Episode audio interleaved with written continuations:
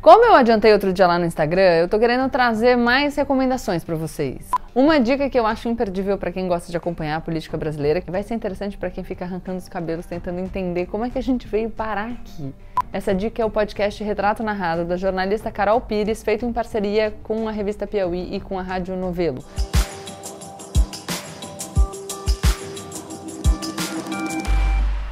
Olá, pessoal! Como eu sempre digo, a partir de agora, menos emoção e mais razão. Aproveita, se inscreve no canal, compartilha o vídeo com seus amigos e deixa o seu like. Como eu adiantei outro dia lá no Instagram, eu tô querendo trazer mais recomendações para vocês. Muita gente me pede dica de conteúdos legais e eu quero fazer isso de uma maneira um pouco mais estruturada. Vejam, um pouco mais estruturada, não aumenta muito a expectativa. Uma dica que eu acho imperdível para quem gosta de acompanhar a política brasileira, que eu inclusive já dei aqui, mas hoje eu vou falar mais detidamente. É, enfim, vai ser interessante para quem fica arrancando os cabelos tentando entender como é que a gente veio parar aqui. Essa dica é o podcast Retrato Narrado da jornalista Carol Pires, feito em parceria com a revista Piauí e com a Rádio Novelo.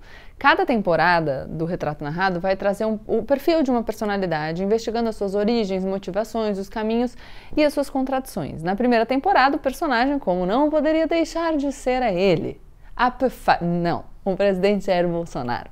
A Carol passa por muitos pontos super interessantes da trajetória do presidente e eu quero comentar alguns com vocês aqui. Um ponto que me chamou a atenção foi a dinâmica das redes na construção do mito, da persona pública do Jair Bolsonaro. A passagem do presidente de um representante dos militares do Rio, principalmente das baixas patentes, para um político de alcance nacional. Essa passagem se deu muito pelas redes sociais.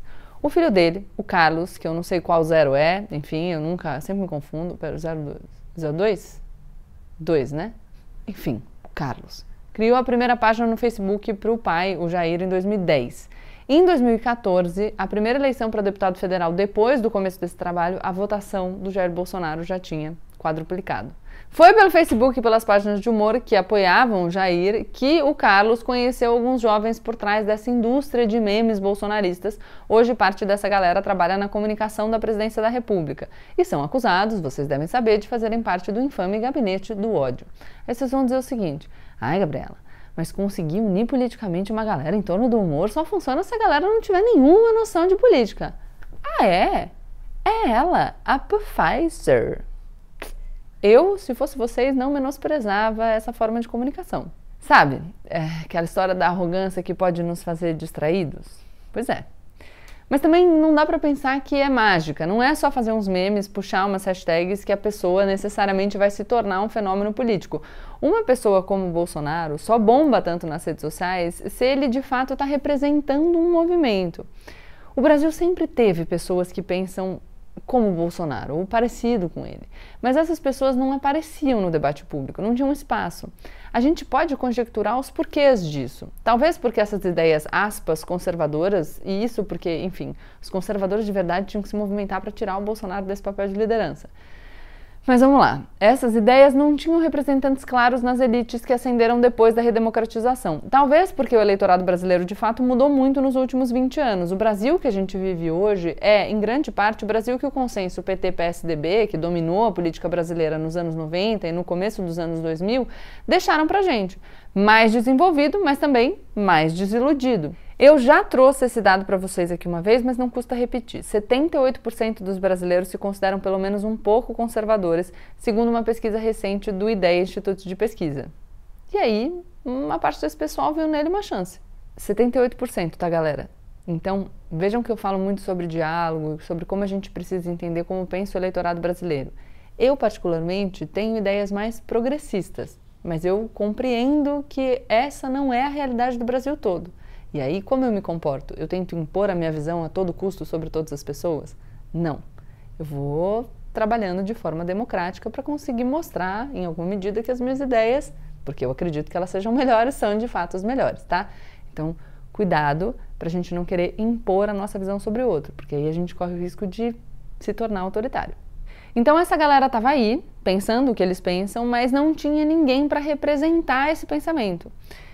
Sabe aquele papo do fulano não me representa? Muita gente se sentiu assim por muito tempo. À medida que essas pessoas foram ganhando espaços, é natural que elas queiram também um lugar na política. ainda mais do que não representados, esse grupo se sentia menosprezado. E, e eu quero que vocês prestem atenção aqui. No episódio 4 do Retrato Narrado, tem um trechinho de uma fala do Felipe Martins, assessor especial da Presidência da República para Assuntos Internacionais e, atualmente, réu em um processo pelo suposto crime de praticar ou induzir a discriminação e o preconceito de raça. Ele diz nesse trecho claramente o seguinte: a intelectualidade se referia a eles como uma ralé fundamentalista degenerada e louca. Aí você vai dizer, ué, mas eles estavam certos. Então, galera, mas calma, porque assim, tem uma galera fundamentalista degenerada e louca, mas é complicado se a gente colocar todo mundo nesse balaio. E porque esse sentimento de inferiorização pode provocar um estrago muito significativo numa pessoa. Esse sentimento pode unir as pessoas em torno de um líder como o Bolsonaro. O Bolsonaro não criou esse movimento conservador, rasteiro e violento, mas ele soube ver que havia um setor engajado nessas ideias, mas que estava marginalizado. E ele percebeu que ele poderia representá-los. Catou todo esse ressentimento e transformou em força, força política, e o resultado vocês estão vendo aí. Isso quer dizer que todo mundo que votou no Bolsonaro é um conservador ressentido e violento? Não. Também, eh, nem todo conservador é ressentido e violento. Já fiz essa observação antes. Foi uma simplificação e foi uma simplificação promovida por muita gente.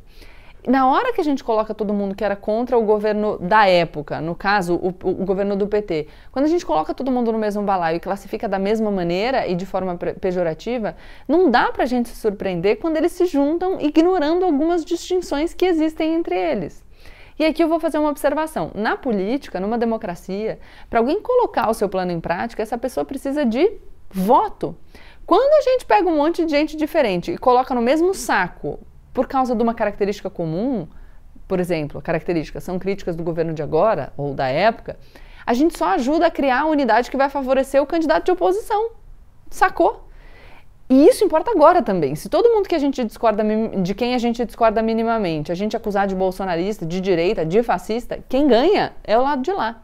A boa estratégia é como a gente faz para tornar maior o nosso grupo, porque é com um grupo maior que se leva a eleição.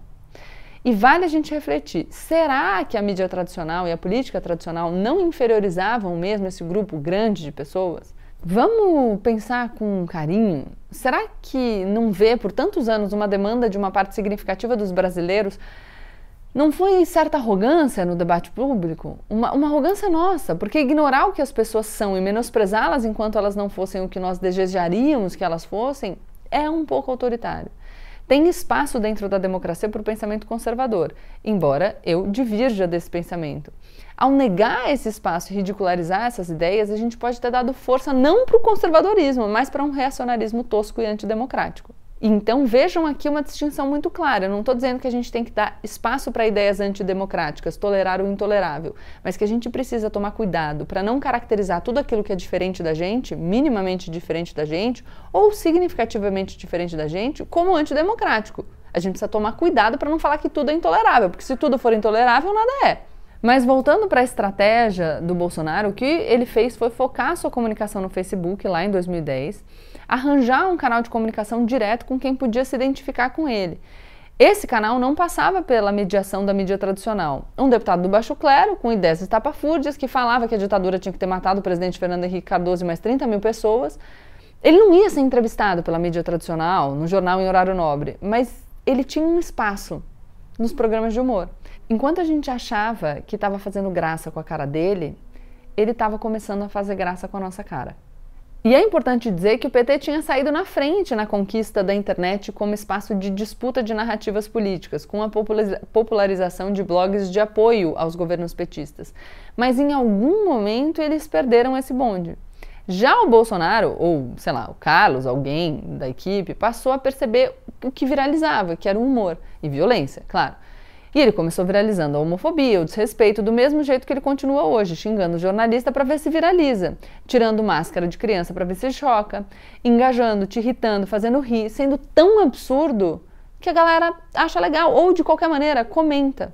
E todas as vezes ele ganha esses oclinhos lacradores, ganha seguidores nas redes sociais e votos em potencial o clã Bolsonaro foi criando uma estrutura de comunicação alternativa que rejeitava a mídia tradicional encontrando nos fóruns da internet novos ouvidos para suas ideias. Com isso, ele passou a falar com outras plateias nacionais. e deixou de ser o sindicalista de militar carioca. O Jair Bolsonaro se tornou um influenciador. Ele pode até não influenciar ninguém a comprar o leite condensado favorito, mas influenciou muita gente a comprar as ideias dele. E influenciou também porque essas pessoas se sentiam excluídas da comunicação da mídia tradicional. O noticiário da política fala com você? Fala sua língua? Aí de repente aparece um cara que fala com seu tio Márcio, que não é tão inteligente, é meio preconceituoso, tal, mas é boa pessoa. E pelo menos o tio Márcio não tira sarro da sua cara, daquilo que você pensa, sabe? Do jeito que você fala. Não é como a Ana, aquela sobrinha, aquela sua prima meio chata que ficou snob depois que entrou na faculdade. Pegaram? Nesse contexto, tem outra coisa muito importante, que é entender a dinâmica das redes. Na época, o Facebook estava enfrentando a concorrência do Twitter. O Twitter estava ganhando mais adeptos, principalmente por ser um canal de informação. O Twitter, aquele ambiente tóxico, mas enfim, estava começando, né? Para competir, o Facebook parou de privilegiar conteúdos de amigos e parentes para colocar em evidência nos nossos feeds as notícias. Em 2015, o Facebook tomou o lugar do Google como a principal origem do tráfego pago das empresas de comunicação. Esse novo algoritmo que decide o que aparece primeiro no nosso feed teve consequências, como, por exemplo, a proliferação desordenada de notícias falsas. Já que para bombar bastava ser notícia, ter carinha de notícia, não precisava ser verdade. Notícia absurda engaja e por isso se prolifera. Esse momento também coincide com a movimentação dessa nova direita. De novo, uma parte da direita, tá? Não dá para dizer que toda a direita seja isso.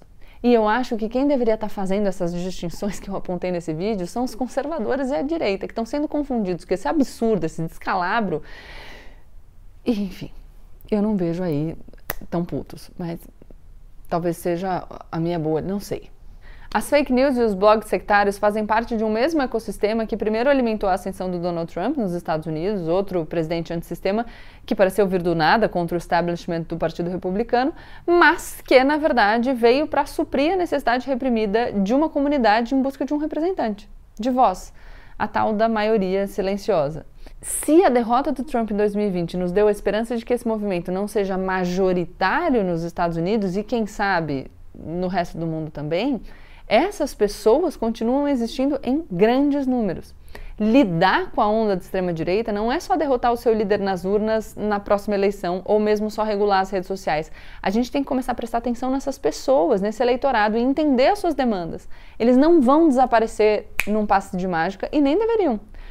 Todo eleitorado é legítimo enquanto jogar dentro das regras da democracia. Ou a gente escuta, ou a nossa arrogância nos fará novamente distraídos. E quando a gente acorda, já é tarde demais. É isso, galera. Deixem um like, se inscrevam no canal, compartilhem o vídeo com seus amigos e, claro, compartilhem comigo a opinião de vocês nos comentários e assistam, assistam, ouçam o retrato narrado da Carol Pires. Tchau!